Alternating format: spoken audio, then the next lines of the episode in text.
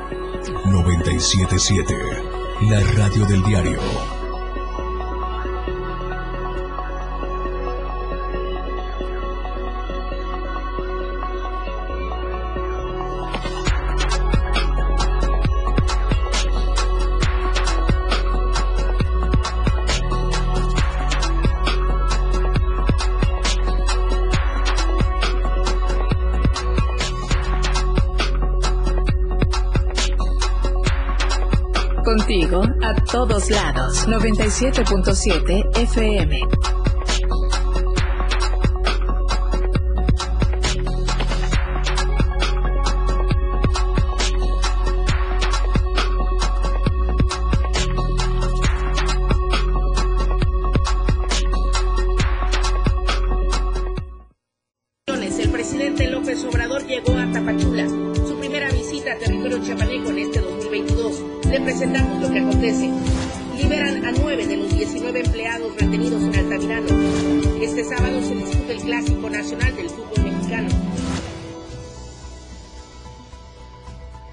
Estamos a diario contigo.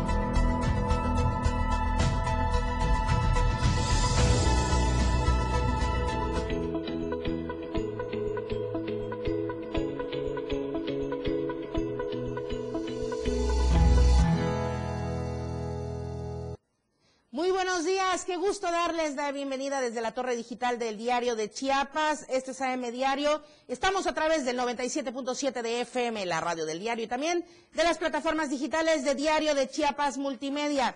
El día de hoy, con la visita del presidente Andrés Manuel López Obrador, estaremos dando cobertura y le vamos a estar comentando respecto a todo lo que va aconteciendo. Mientras tanto, vamos a comenzar con las temperaturas. El clima en Diario TV Multimedia.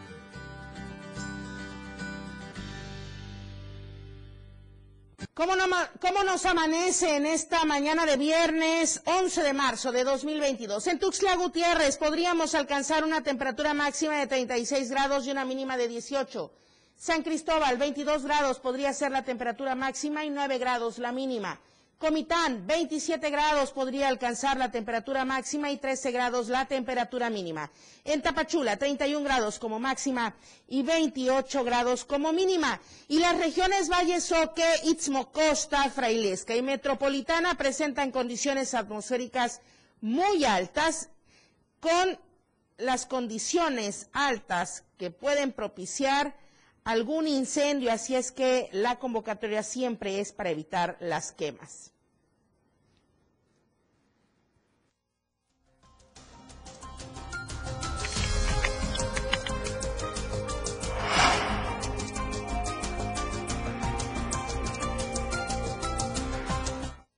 Bueno, como se lo comenté hace unos instantes, estamos dando cobertura desde el mismísimo lugar donde el presidente Andrés Manuel dando la conferencia matutina. Esta mañana desde Tapachula, justamente es la visita número uno de este 2022 del presidente AMLO a nuestro estado, pero la número 21 desde que inició su administración.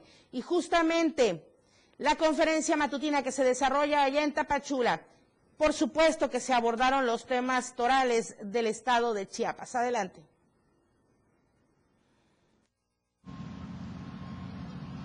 Vamos a poner en funcionamiento el ferrocarril desde Istepec hasta la frontera con Guatemala, más de 400 kilómetros.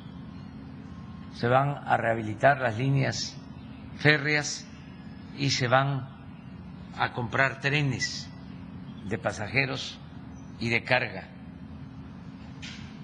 Y lo mismo se va a hacer de Coatzacoalcos a Palenque.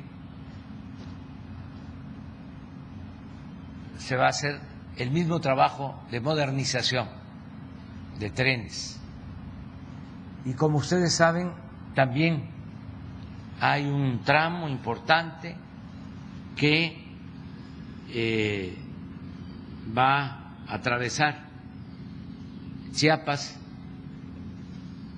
con el tren Maya.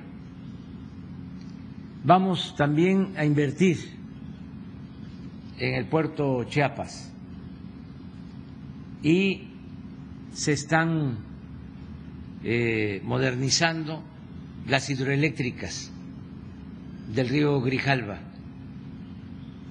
para que se cuente con nuevas turbinas. Vamos a seguir apoyando en la construcción de caminos, mejorando carreteras. Estamos trabajando de manera coordinada con el gobierno de Chiapas, encabezado por Rutilio Escandón Cadenas.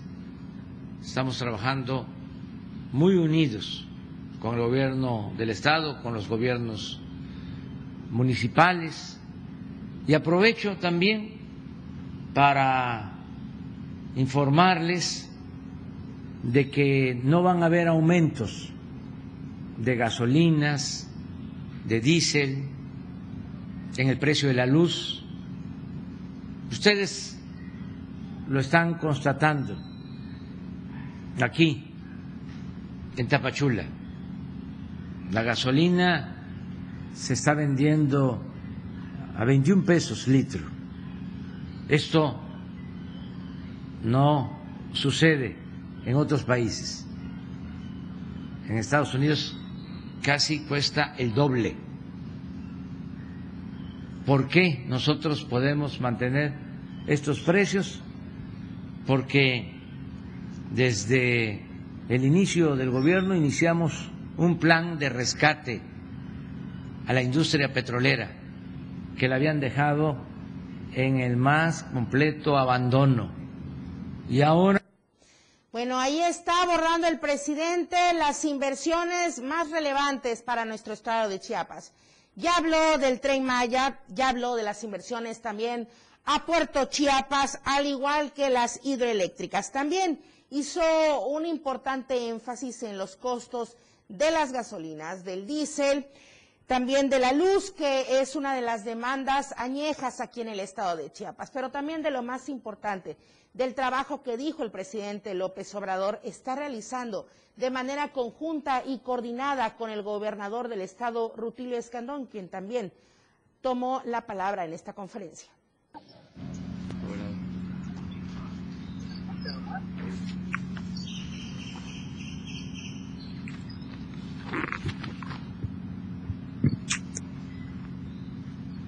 Con su permiso, señor presidente, muchas gracias.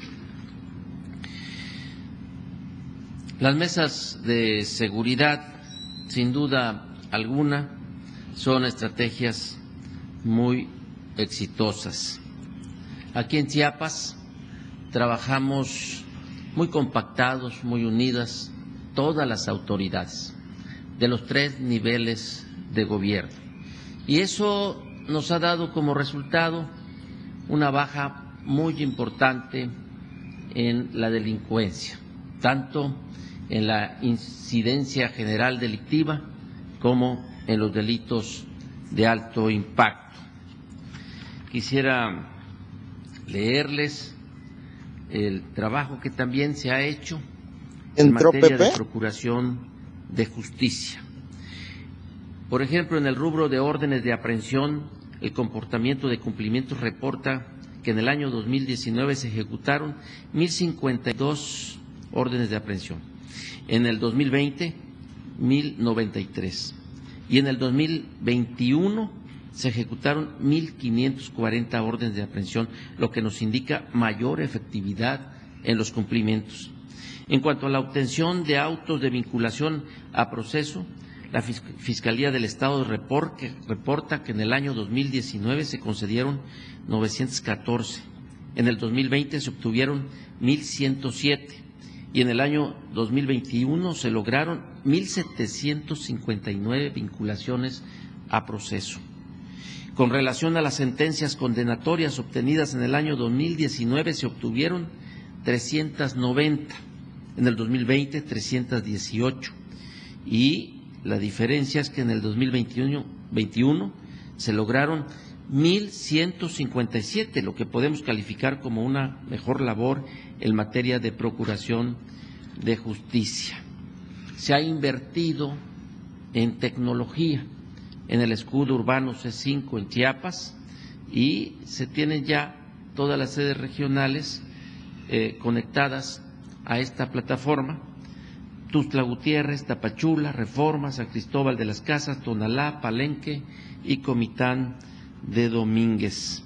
Aumentamos, se fortaleció un 778 en el sistema, un 778% en el sistema de videovigilancia, con un total de 2.675 cámaras de todo tipo, de amplia resolución. Y eso eh, nos ha dado también muy buen resultado.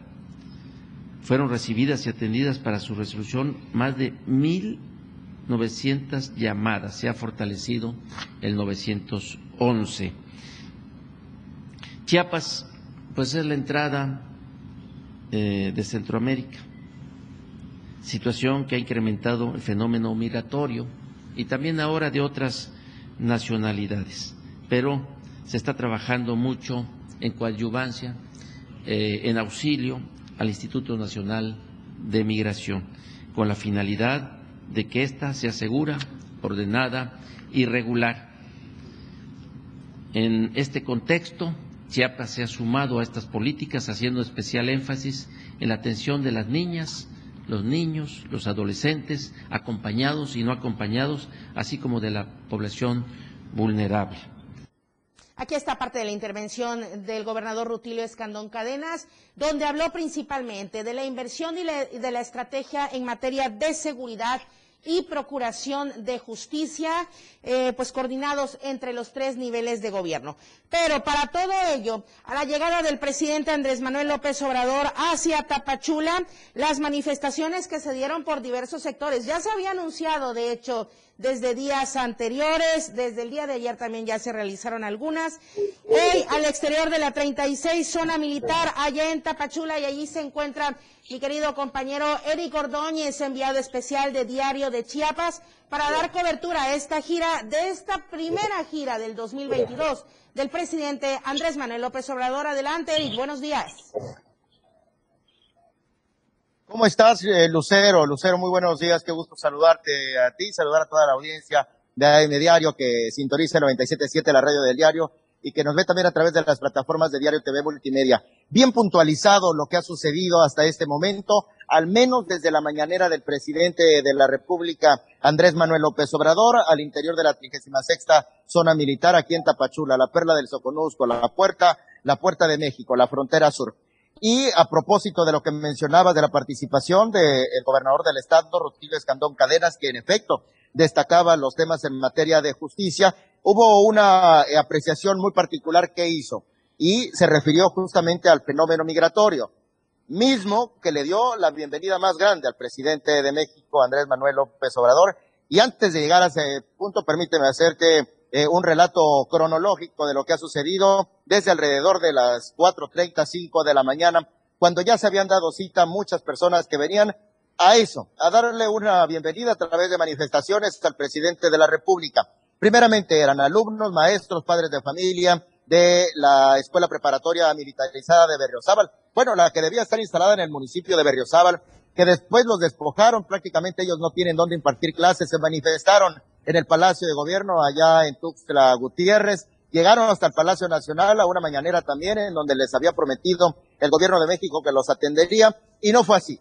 Así que hoy llegaron hasta aquí a Tapachula también a manifestarse y ¿qué querés? Fueron acorralados, acorralados por elementos de seguridad. Les dijeron acérquense más a donde va a estar el presidente y bueno, desafortunadamente fue una tomada de pelo que manifestaron eh, los manifestantes, les repito, padres de familia, eh, alumnos, maestros que demandan meses, meses sin percibir sueldos porque no tiene registro esta institución eh, en Berriozábal, esta prepa militarizada. Luego serían alumnos y maestros y también padres de familia de la prepa 5 que se manifestaron y fíjate, en común denominador que tienen estas dos, estas dos problemáticas, una prepa en Berriozábal, una prepa aquí en Tapachula, la número 5, son problemas relacionados con la, problemas relacionados con la Secretaría de Educación que encabeza Rosalía Domínguez Ochoa. Prácticamente quienes encabezaron la bienvenida eh, de eh, manifestaciones al presidente de la República, López Obrador. Y posteriormente llegaría un grupo de personas provenientes del municipio costero de Pijiquiapan, quienes demandan un conflicto de índolo territorial, en donde aseguran que el presidente municipal de Pijijiapan les arrebató sus terrenos como parte de una eh, propuesta, como parte de una promesa de campaña que había hecho a un grupo que al final de cuentas terminó eh, de despojarlos. Mi Eric, mi estimado Eric, tenemos que ir al corte comercial, así lo marca la pauta publicitaria, pero por favor no nos desconectemos. Muy importante lo que nos vas comentando con todas las manifestaciones de los diversos sectores allá en Tapachula en esta visita del presidente. Vamos al corte y regresamos. En un momento regresamos con más de AM Diario. Amor y pasión por la radio. 97.7 FM. La radio del diario. Contigo a todos lados. Las 8. Con 17 minutos. Conoce todo lo que tenemos para ti en la radio del diario a través de tu celular. Escanea en nuestro diario impreso el código QR. Visita nuestra barra de programación y escúchanos desde tu celular. Además de conocer toda la programación de la radio del diario a través de tu celular. Estar informado nunca fue tan fácil, rápido y al alcance de tu mano. La radio del diario 97.7. Contigo a todos lados. Viajar a través de la radio nunca fue tan divertido. Señores pasajeros, favor de abordar la unidad 977 que está próxima a su salida. Turisteando diario. La mejor manera de viajar ahora está en tu radio. El Duri y compañía todos los sábados y domingos de 9 a 11 de la mañana en Turisteando. Para continuar conociendo más de lo que Chiapas tiene para ti. Turisteando diario en el 977. Contigo a todos lados. Fundación Toledo es una organización enfocada en la educación. Desde nuestra fundación hemos realizado varios proyectos para poder llevar a cabo nuestro objetivo principal, apoyar la educación en Chiapas, especialmente en las zonas rurales marginadas. A pesar de ser una organización joven, somos apasionados de lo que hacemos y entendemos que la educación juega un papel importantísimo en las personas, ya que ésta se ve reflejada en el desarrollo de su país. Para conocer más de nosotros, visita nuestras redes sociales en Facebook e Instagram como Fundación Toledo y nuestra página web en www.fundaciontoledo.org.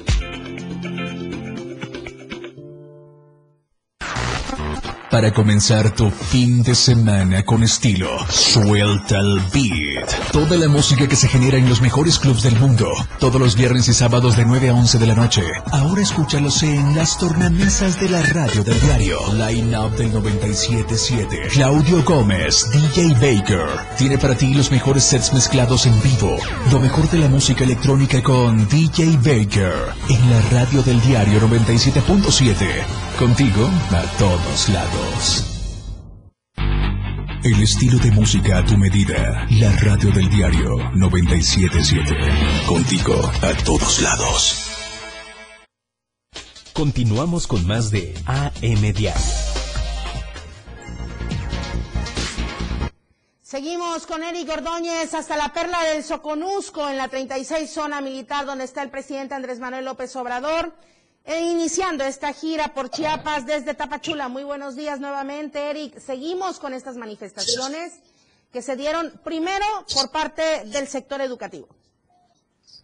Fíjate que la pausa no nos hizo justicia porque justamente durante la pausa que hacía por Lucero se retrataba justamente este ambiente de manifestaciones que se ha registrado aquí en Tapachula y eran los alumnos de la prepa 5 que te comentaba también tienen problemas porque el terreno en donde se encuentra instalada su institución educativa eh, no les pertenece, están despojados y como te eh, anticipaba, pues es un tema, o son dos temas particulares eh, a cargo de la Secretaría de Educación que hoy encabezaron las manifestaciones en el marco de la visita del presidente de la República, Andrés Manuel López Obrador.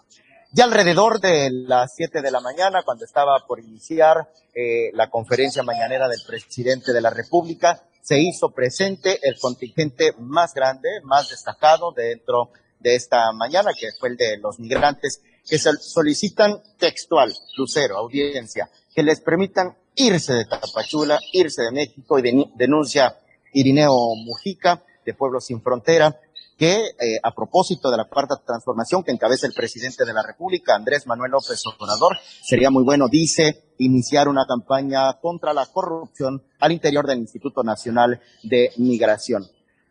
Después de eh, manifestarse y eh, plantarse frente a las instalaciones de la trigésima sexta zona militar aquí en Tapachula, se suturaron en protesta los labios algunos migrantes, niños sobre, la, sobre cruces, mujeres encadenadas, mujeres embarazadas, encadenadas, eh, las que estuvieron presentes eh, la mañana de hoy como medida de presión en contra del gobierno mexicano que encabeza López Obrador, justamente eh, buscando agilicen sus trámites eh, migratorios. Y bueno, eh, ya para concluir, eh, Lucero, compartirte un tanto de la agenda o lo previsto para este 11 de marzo en la agenda de trabajo del presidente de la República. A las seis de la mañana encabezó la mesa de seguridad en esta zona militar. A las siete de la mañana iniciaría en punto de su mañanera desde el cuarto regimiento de caballería.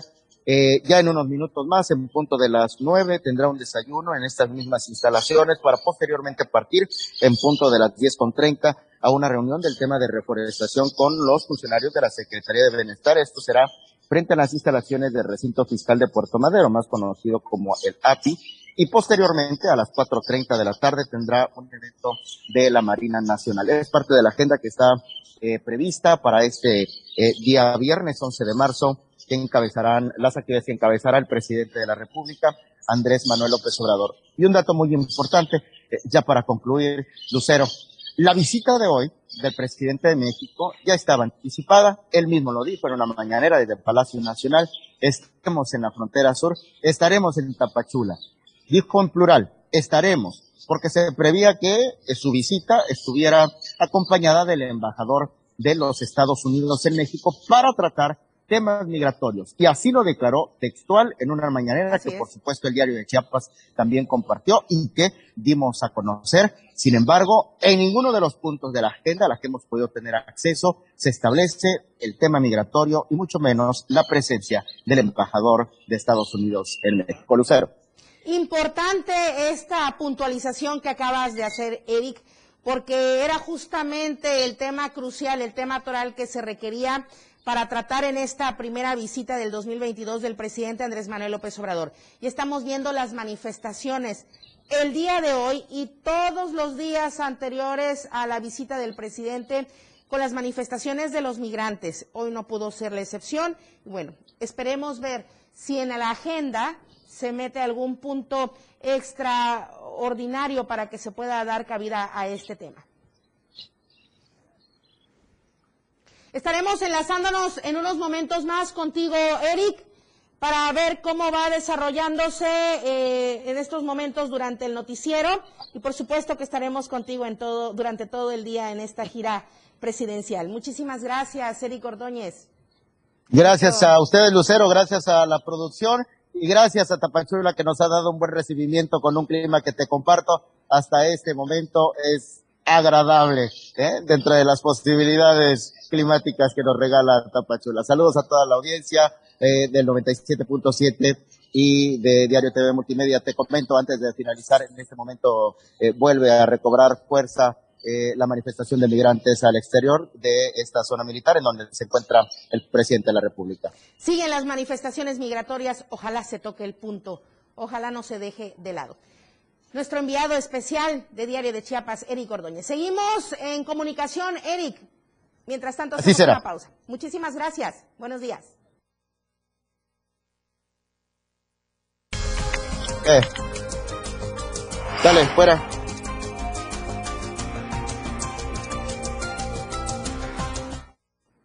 Bueno, le estábamos hablando hace unos instantes de la situación de los incendios que se han propiciado en esta temporada de calor, sobre todo en algunas zonas de nuestro estado de Chiapas, en la zona centro, en la Istmo Costa, y justamente se han dado estos incendios de pastizales allá en el municipio de Ocosocuautla, donde no solamente se han dado, van en incremento.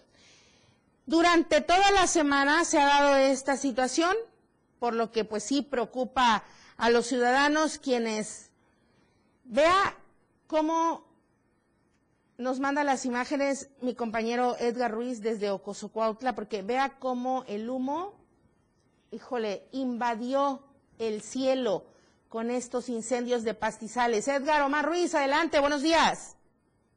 buenos días, Lucero. Sí, efectivamente, como bien comenta, el cielo se turló completamente de humo el día de ayer aquí en Ocosopautla debido a que se registraron al menos cuatro incendios de pastizales.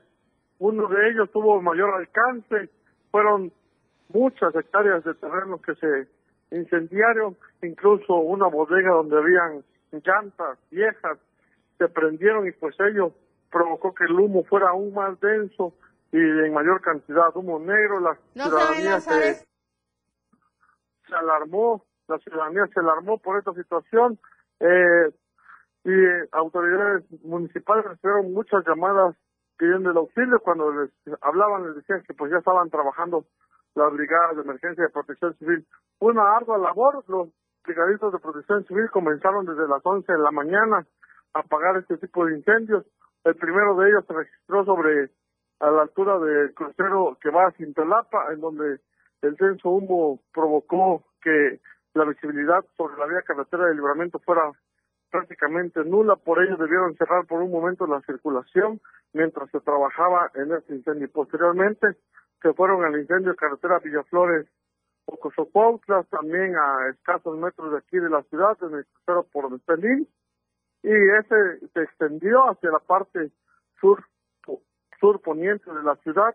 Eh, los trabajos terminaron prácticamente cerca de las seis de la tarde, desde las once hasta las seis de la tarde estuvieron trabajando hasta que por fin pudieron sofocar este, estos incendios. Posteriormente hicieron un llamado a la ciudadanía para que se prevenga esta situación, para que se trabaje en la prevención, piden que no se arrojen colillas de cigarro a orillas de carretera, no se aviente vidrio, que es el que provoca el efecto lupa y ante la temporada de calor y con los pastos secos, eso provoca que rápidamente se haga un incendio. Por su parte, comerciantes y grupos este, de propietarios han hecho un llamado y esperan tener una reunión con las autoridades para poder tener una estrategia más viable a fin de que haya prevención, pero también una mejor estrategia en el combate de este fuego. Esta es la información que tenemos aquí desde Cotupautla. Edgar Omar Ruiz, muchísimas gracias. Muy buenos días. Gracias, Lucero. Buen día. La encuesta que circula todavía durante esta semana y que Frank Meneses estará dando los resultados a las 7 de la noche el día de hoy. ¿Consideras que conmemorar el Día Internacional de la Mujer ha ayudado a disminuir la violencia en contra de ellas? Usted puede contestar, compartir y nosotros estaremos dando los resultados. Corte comercial y volvemos con más información. Al regreso, más noticias, la radio del diario. Contigo a todos lados. 97.7 FM, la radio del diario. 97.7. La radio del diario. Más música en tu radio. lanzando nuestra señal desde la torre digital del diario de Chiapas. Libramiento Surponiente 1999. 97.7. Desde Tuxtla Gutiérrez, Chiapas, México. XHGTC, la radio del diario. Contacto directo 961-612-2860. Cabina 961-612-2860. Escúchanos también en línea. www.diariodechiapas.com Diagonal Radio. 97.7 La radio del diario. Más música en tu radio. Las 8 con 30 minutos.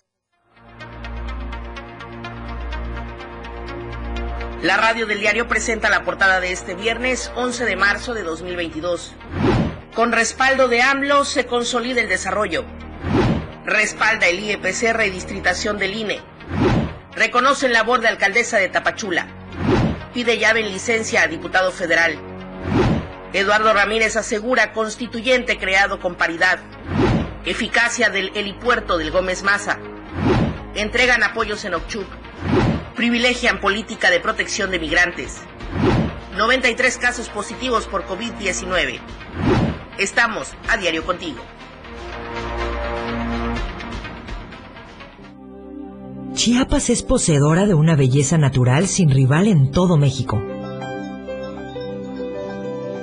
Una gran selva un impresionante cañón, manglares y playas únicas, además de paradisiacas caídas de agua, visten a nuestro estado con el encanto único de la naturaleza. Chiapas es el estado más al sur de México, la última frontera de nuestro país. Aquí, en este rincón, que también fue el último territorio en añadirse a la República, se encuentra un paraíso de bellezas naturales listo para ser explorado. Ven y disfruta lo que Chiapas tiene para ti. 97.7, la radio del diario. Contigo a todos lados. La radio del diario 97.7 FM. 97.7. La radio del diario 977. Continuamos con más de AM Diario.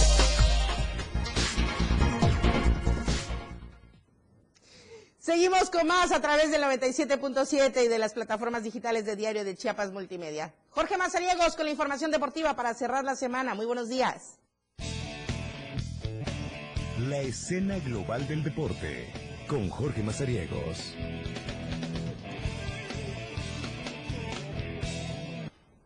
¿Qué tal? Muy buenos días. Bienvenidos a la información deportiva. Vamos a cerrar la semana con temas de interés en el mundo deportivo. Un gusto saludarlos a través de las plataformas digitales del Diario de Chiapas y por supuesto también a través del 97.7 de FM, la radio del diario. Vamos a platicar de esta justa pedestre que se está volviendo una tradición acá en nuestro eh, estado, principalmente en Tuxtla Gutiérrez. Estamos hablando la carrera que organiza Freddy Valencia, mejor conocido como el Puma, este eh, joven veterano eh, que pues ya está en eh, los preparativos para eh, tener la sexta edición de esta justa atlética que conlleva siete kilómetros que van a partir del Parque Recreativo Cañahueca rumbo al Parque del Oriente. ¿Cómo va a estar la ruta?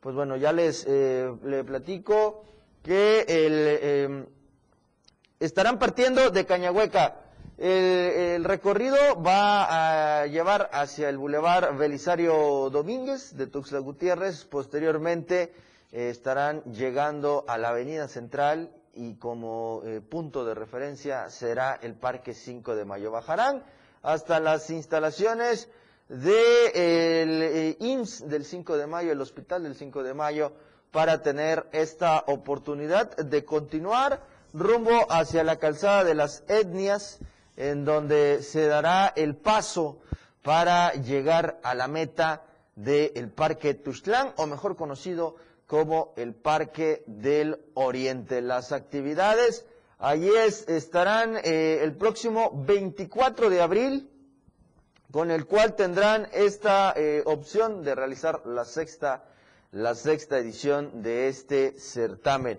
Tendrán la actividad pues en busca de, eh, de en busca de eh, esta participación de los siete kilómetros. Se ha dicho, y como es una tradición ya esta carrera con causa, será el poder eh, apoyar a las hijas del el Puma. Son eh, personas con discapacidad en las cuales necesitan pues muchísimas atenciones, por ello el costo se habrá puesto en se habrá puesto en la situación de recibir una inscripción que será de 150 pesitos. ¿Qué eh, obtiene usted con esta inscripción? Pues bueno, obviamente el kit del corredor, que será la medalla conmemorativa, la hidratación y todo lo que conlleva la participación de esta justa atlética que se estará realizando el 24 de abril. Ya está abierta la convocatoria para que usted vaya y eh, se registre con el buen eh, Freddy Valencia en esta sexta edición. Los que estén interesados en eh, poder eh, participar en esta justa lo podrán realizar a través de la vía telefónica en el número 961 365 41 41. Es el número que usted puede tener para darle participación a esta sexta edición de la carrera de Freddy Valencia, mejor conocido como el Puma. Cambiamos de tema y hablemos del fútbol porque sí,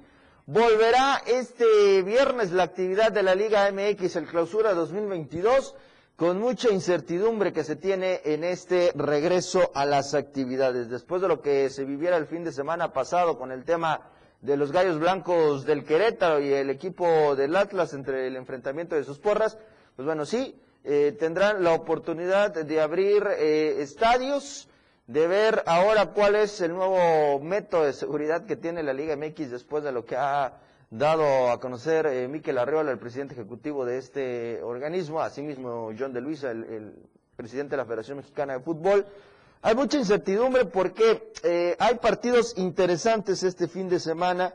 Uno de ellos es precisamente mañana a las 7 eh, de la noche o a las 7 de la tarde, como usted le, guste mencionar este horario, será en el Estadio Azteca. Estará el conjunto del Cruz Azul recibiendo al cuadro de los Fumas. Y el otro eh, partido principalmente que se va a llevar los reflectores de este fin de semana será el Clásico Nacional, que lo van a estar jugando allá en el Estadio Akron, cuando el conjunto de las Chivas reciba al equipo de las Águilas del América. A ver cómo está la organización de estos eh, clubes, principalmente en el Chivas América, que ya el día de ayer lo platicábamos con Eduardo Solís en la remontada, que estarán eh, tratando de buscar que el ingreso sea principalmente con familias, eh, con niños, evitando las barras, evitando las porras, para que se demuestre que el ambiente del fútbol en nuestro país es completamente familiar. A esperar las medidas que se van a tomar con estas situaciones entre las mismas directivas de eh, cada institución, como el presidente de la liga, como el presidente de la Federación Mexicana y con todo lo que conlleva el apoyo, el aliento o en todo caso la eh, rebelión que tenga el equipo, eh, bueno, los distintos, eh, las distintas porras de los diferentes equipos de esta, de este torneo que estamos viviendo en el fútbol mexicano. Le platico cómo va a arrancar la jornada número 10. Arranca hoy a las 7 eh, de la tarde cuando en el Estadio Victoria el equipo del Necaxa se enfrenta al equipo del Querétaro. A las 9 de la noche hay dos partidos. El primero será en el Estadio Olímpico Benito Juárez cuando los Juárez reciban al cuadro del Atlas. Y en el mismo horario, 9 de la noche, estará el Monterrey recibiendo en casa al equipo del Mazatlán. Mañana a las 5 de la tarde comienzan las actividades allá en el Estadio de León cuando reciban el equipo de los Tigres, lo que ya le comentaba, a las 7 está en el Estadio Azteca el Cruz Azul recibiendo los Pumas y a las 9 el Estadio Akron eh, activará cuando las Chivas reciban al conjunto del América en el Clásico Nacional. Las Chivas que van en el noveno lugar, el América que es el último puesto, cinco puntos de diferencia, 11 tiene el equipo del Guadalajara, 6 tiene el conjunto del América. El día domingo continúa la actividad. Al mediodía el Toluca estará recibiendo en el Nemesio 10 al equipo del Pachuca. A las 5 de la tarde en el Alfonso Lastras, Atlético de San Luis enfrentándose al Puebla. Y el cuadro de Santos recibirá en el TS Corona al conjunto de los Cholos del Tijuana. Con ello se completará la jornada número 10 de este certamen y el próximo martes habrá juego pendiente de la jornada número 5, el Monterrey enfrentándose al equipo de los Bravos de Juárez. Mucha incertidumbre, a ver qué es lo que sucede este fin de semana en el fútbol mexicano. Para cerrar esta sección vamos a platicar porque ya se calientan los motores y afina todos lo que tiene que ver con la temporada 2022 del automovilismo profesional. Y sí, el Gran Premio de Bahrein será el primero en entrar en eh, actividades en el siguiente fin de semana. Estamos hablando del 19 y 20 de eh, marzo, por lo cual, pues ya las rondas clasificatorias, las pruebas de los automóviles, eh, ver cómo están las distintas motores de cada escudería, pues bueno, ya con ello comenzaron las prácticas. Sergio Checo Pérez ha sido uno de ellos con eh, la escudería de Red Bull, que ha tenido ya el interés de ver cómo está su monoplaza, cómo se está manejando, cómo se está comportando este, em, este propio vehículo que estará arrancando el próximo 20 de marzo con la temporada 2022 del automovilismo profesional. Muchos cambios, sí. Eh, Haas eh, pues dio eh, el anuncio que dejaba a su piloto eh, Nakita que estaría en esta situación involucrado con el tema de Rusia e Ucrania. El ruso pues dejó de ser más piloto del equipo de Haas. Así que con ello la Fórmula 1 prepara pues ya el arranque de su temporada 2022. Lucero Rodríguez, la información deportiva, muchísimas gracias. Vamos a cerrar la semana también a través del 97.1, eh, perdón, 97.7 de FM a la una de la tarde eh, con la remontada junto a Eduardo Solís para que ahí nos estén escuchando en, en la remontada. Una de la tarde, los esperamos, Lucero, que tengan un excelente fin de semana. 97.7 de FM, la radio del diario Jorge Mazariegos.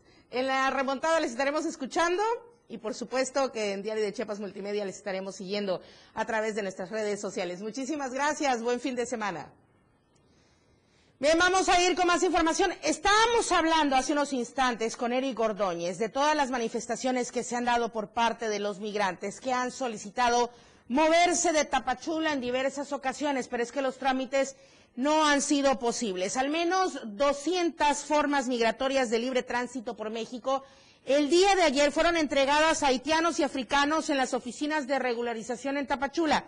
El permiso que permite a los extranjeros permanecer durante 186 días y avanzar por el país se dio a pocas horas de la visita del presidente Andrés Manuel López Obrador y bueno, se hablaba también de la visita del embajador de Estados Unidos en México, Ken Salazar, pero ya Eric nos comentó que hasta el momento en la agenda no está marcado el tema migratorio y tampoco se ha visto la presencia del embajador de Estados Unidos en México.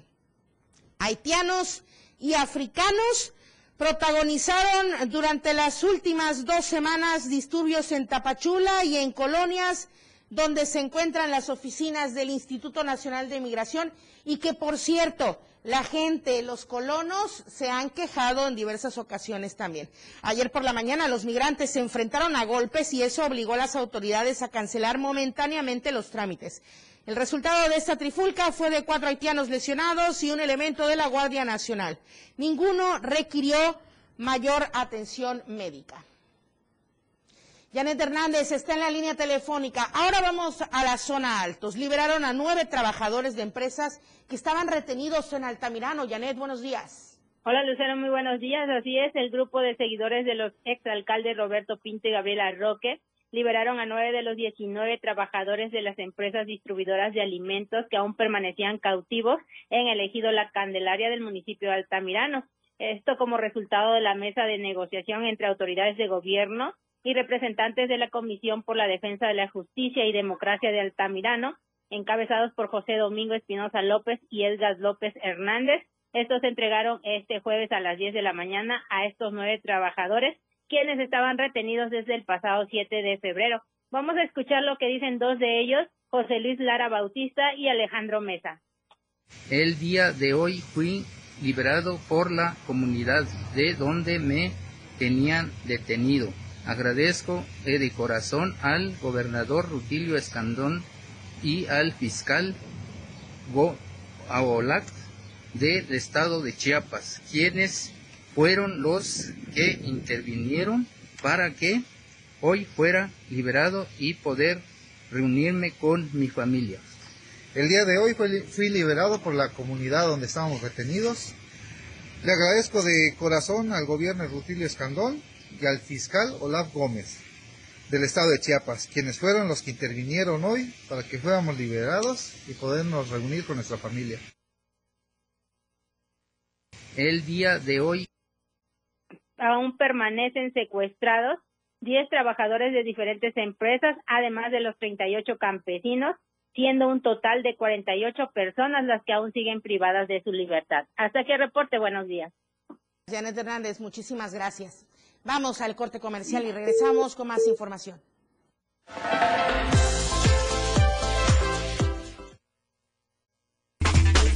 Más de AM Radio, después del corte.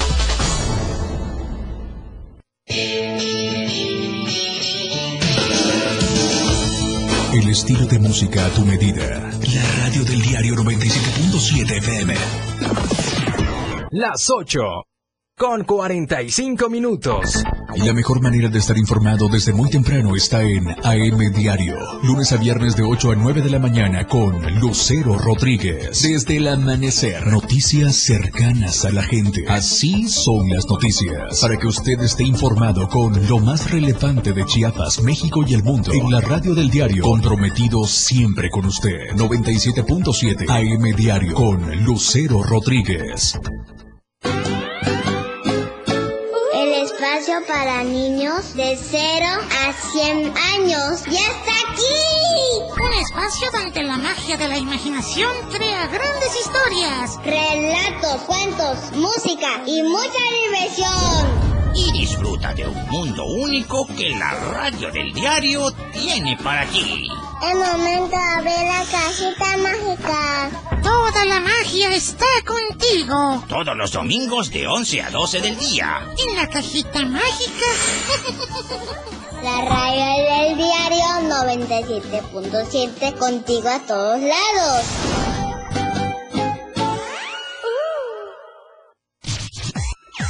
Todo el mundo habla, porque hablar es fácil. El espacio en radio donde escucharás todos los temas actuales y de mayor tendencia en redes sociales. La neta. Luis Tobilla te habla con La neta en la neta. Todos los sábados de 3 a 4 de la tarde por la radio del diario. 97.7. Contigo a todos lados. La neta. La Banqueta es un programa donde buscamos entretenerte e instruir. Con nuestras opiniones y conceptos googleados y el afán de hacer ligero todo lo pesado. La Banqueta. Te esperamos todos los sábados de 11 de la mañana a 1 de la tarde. Sintonízanos a través de la radio del diario en el 97.7 de tu FM. La radio del diario 977. 97.7 la radio del diario 977. Contigo a todos lados 97.7 FM. 977. La radio del diario 97.7. Las noticias que impactan están en AM Diario.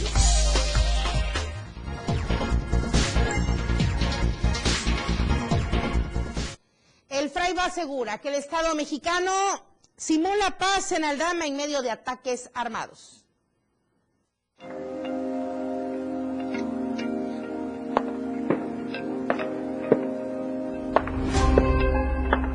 El Centro de Derechos Humanos Fray Bartolomé de las Casas dio a conocer que en lo que va del 2022, habitantes del municipio de Aldama han alertado a la organización civil de 424 ataques armados provenientes de Santa Marta Chenaló, que ha generado terror entre la población social de 12 comunidades. En los primeros 8 días del mes de marzo, el Fraiba expuso que ha recibido 78 reportes de ataques armados en contra de comunidades del municipio de Aldama, mientras que en febrero recordó que fueron 346 registros de agresión armada, que existe un aumento de la violencia mientras el gobierno sigue simulando la situación desbordada. El Centro de Derechos Humanos manifestó que el 3 de marzo el gobierno estatal y federal llevó a cabo la ceremonia de entrega del predio Cerro Bola, ubicado en el municipio de Ixtapa a los 115 comuneros del Dama. Ese mismo día afirmó que la comunidad de San Pedro Cotzilmán fue atacada a las 11.15 horas, localidad que estuvo bajo fuego proveniente de punto El Ranchito en fracción Actictos dentro de las 60 hectáreas en disputa. De tal manera, el Freiba reprochó que la entrega del predio no ha resuelto las agresiones que vive la población, ya que ese mismo día las agresiones continuaron. La violencia se extendió desde la madrugada del viernes hasta las 21 horas del sábado, registrándose 27 ataques armados, mientras que entre el viernes 4 y domingo 6 de marzo se recibieron 13 reportes más. De acuerdo a los reportes, agregó que los ataques armados son permanentes contra 12 comunidades sociales del municipio de Aldama, donde los agresores no han sido detenidos a pesar de las acciones asumidas por el gobierno estatal y federal. Por lo anterior, el Freiba llamó al Estado mexicano a que proceda con acciones efectivas de seguridad y de atención para detener y erradicar la violencia que actualmente viven los pueblos originarios del estado de Chiapas, particularmente los del municipio de Aldama y Chenaló, para que se cumplan con las recomendaciones de la, de la resolución número 35 diagonal 21 MC 284-18, que son medidas cautelares emitidas por la Comisión Interamericana de los Derechos Humanos. Para Diario de Chiapas, Ainer González. Bueno, seguimos con más información. El senador por Chiapas, Eduardo Ramírez Aguilar, dijo que aunque las cámaras de senadores y de diputados están conformados por mayoría de mujeres, es necesario plantear la convocatoria a un nuevo constituyente conformado de manera paritaria, en la que participen mujeres que puedan ser creadoras de un nuevo ordenamiento político en México. Creo y esperaré pacientemente un nuevo constituyente en nuestro país un nuevo constituyente. No estoy hablando de las cámaras, la composición, porque esa ya está. Es aquí en este Senado hay más mujeres que hombres. En la Cámara de Diputados también tenemos un tema de igualdad. Pero imagínense que lancemos el primer constituyente de México que esté integrado de manera paritaria. Y entonces ahí quiere decir que se les dio voz a las mujeres. Mientras eso no suceda, mientras eso no sea un acontecimiento en nuestro país y no se convoque a un nuevo poder constituyente, todavía tenemos un saldo histórico con las mujeres de México. Deportes, información, COVID-19. ¿Cómo van las cifras por el panorama COVID aquí en Chiapas? Se lo presentamos. Son 93 casos positivos en 34 municipios en las últimas 24 horas. Destacan desafortunadamente San Cristóbal Comitán y Tuxtla Gutiérrez con la mayor incidencia. El estado llega a 11 días sin notificación de fallecimientos por esta enfermedad. A nivel nacional, el número de casos positivos es de 8.098. El número de defunciones confirmadas por día en México, 197. Así está hasta el corte del día de ayer. Y comentarle también que resultado de una visita de supervisión de la doctora Célida Duque Molina, directora de prestaciones médicas, el Instituto Mexicano del Seguro Social en Chiapas, tendrá que reforzar y poner en marcha diversas estrategias para atender áreas de oportunidad de la unidad de medicina familiar, la número 11 en Tapachula, también del Hospital General de Zona, el número 1, Nueva Frontera, y el Hospital General de Subzona con Medicina Familiar número 19 en Huixla. Por lo pronto, el número 11 en Tapachula, ahí la directora de prestaciones médicas estuvo de visita en las áreas de medicina preventiva, diabetes, planificación familiar, consulta externa y el módulo de atención respiratoria del Seguro Social. Posteriormente, visitó las antiguas instalaciones del Hospital General de Zona Número 1, en donde el IMSS Chiapas tiene planeado instalar la unidad de control metabólico y también supervisó el HGZ1, el Nova Frontera, en donde constató la operatividad de las áreas de diálisis, urgencias, medicina interna y labor de parto. Se enfatizó la importancia del trabajo en equipo para reforzar las áreas de oportunidad, por lo que se comprometió a dar puntual seguimiento a fin de brindar una mejor atención a la derechohabiencia. Posteriormente, la directora de prestaciones, junto a su equipo de trabajo, viajó al municipio de Huixla para supervisar el HGZ número 19, en donde destacó el trabajo del personal. David Morales está en la línea telefónica. David, muy buenos días. A David Morales, muy buenos días. Estamos tratando de enlazar porque allá en Comitán inauguraron el módulo de atención inmediata a mujeres en situación de riesgo. Este módulo de atención donde se estarán brindando diversos servicios, por ejemplo, asesoría jurídica, psicológica, trabajo social.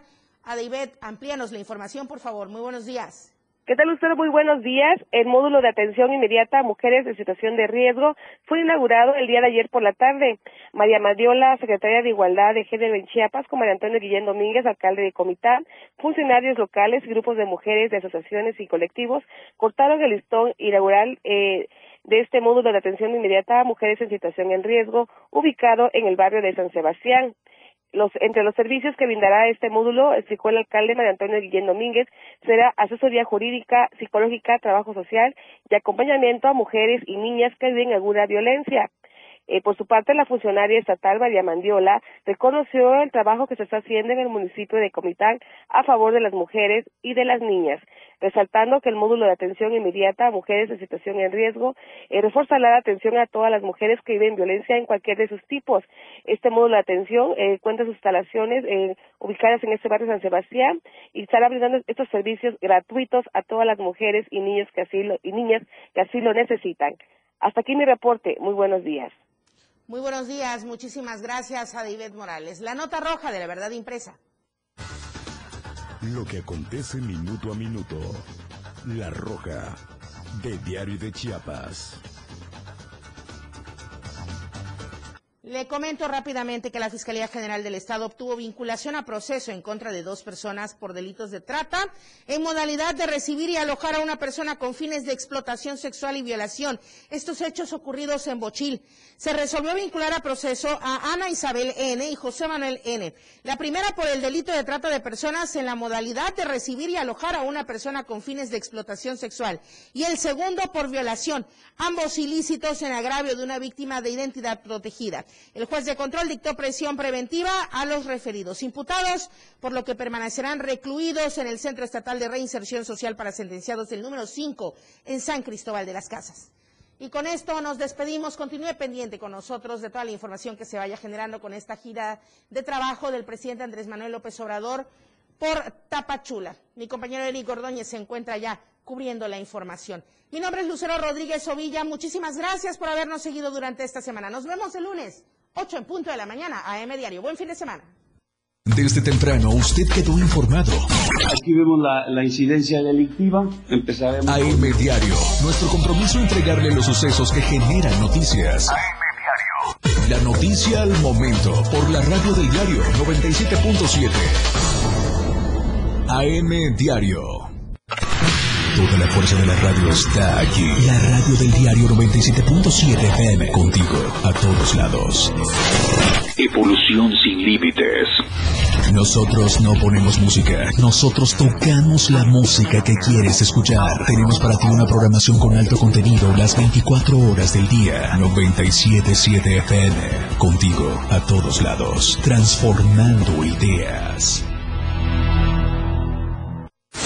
Editorial de la Radio del Diario. Tal parece que librado de la Torre González, aquel exfuncionario todopoderoso en el gobierno de Roberto Albores Guillén, no aprendió la lección. De vicio fueron los cinco años que estuvo encerrado en la penitenciaría conocida como El Amate, por los delitos de peculado, ejercicio indebido de funciones y asociación delictuosa, ya que de nueva cuenta tendrá que enfrentar un proceso judicial por cometer más actos criminales. Por un lado, se niega a pagar una deuda por más de 4 millones de pesos a la familia de su hermano, el escritor chiapaneco Abelardo Salvador de la Torre González, a quien estafó durante años y defraudó su confianza hasta el día de su lamentable fallecimiento. Hoy son los hijos del escritor los que le exigen el pago del adeudo. Sin embargo, librado de la torre simplemente se niega. ¿Dónde está su moral? ¿Dónde su palabra de hombre? Por otro lado, en complicidad con su abogado, Carlos Amador González Chavarín, quiere despojar a un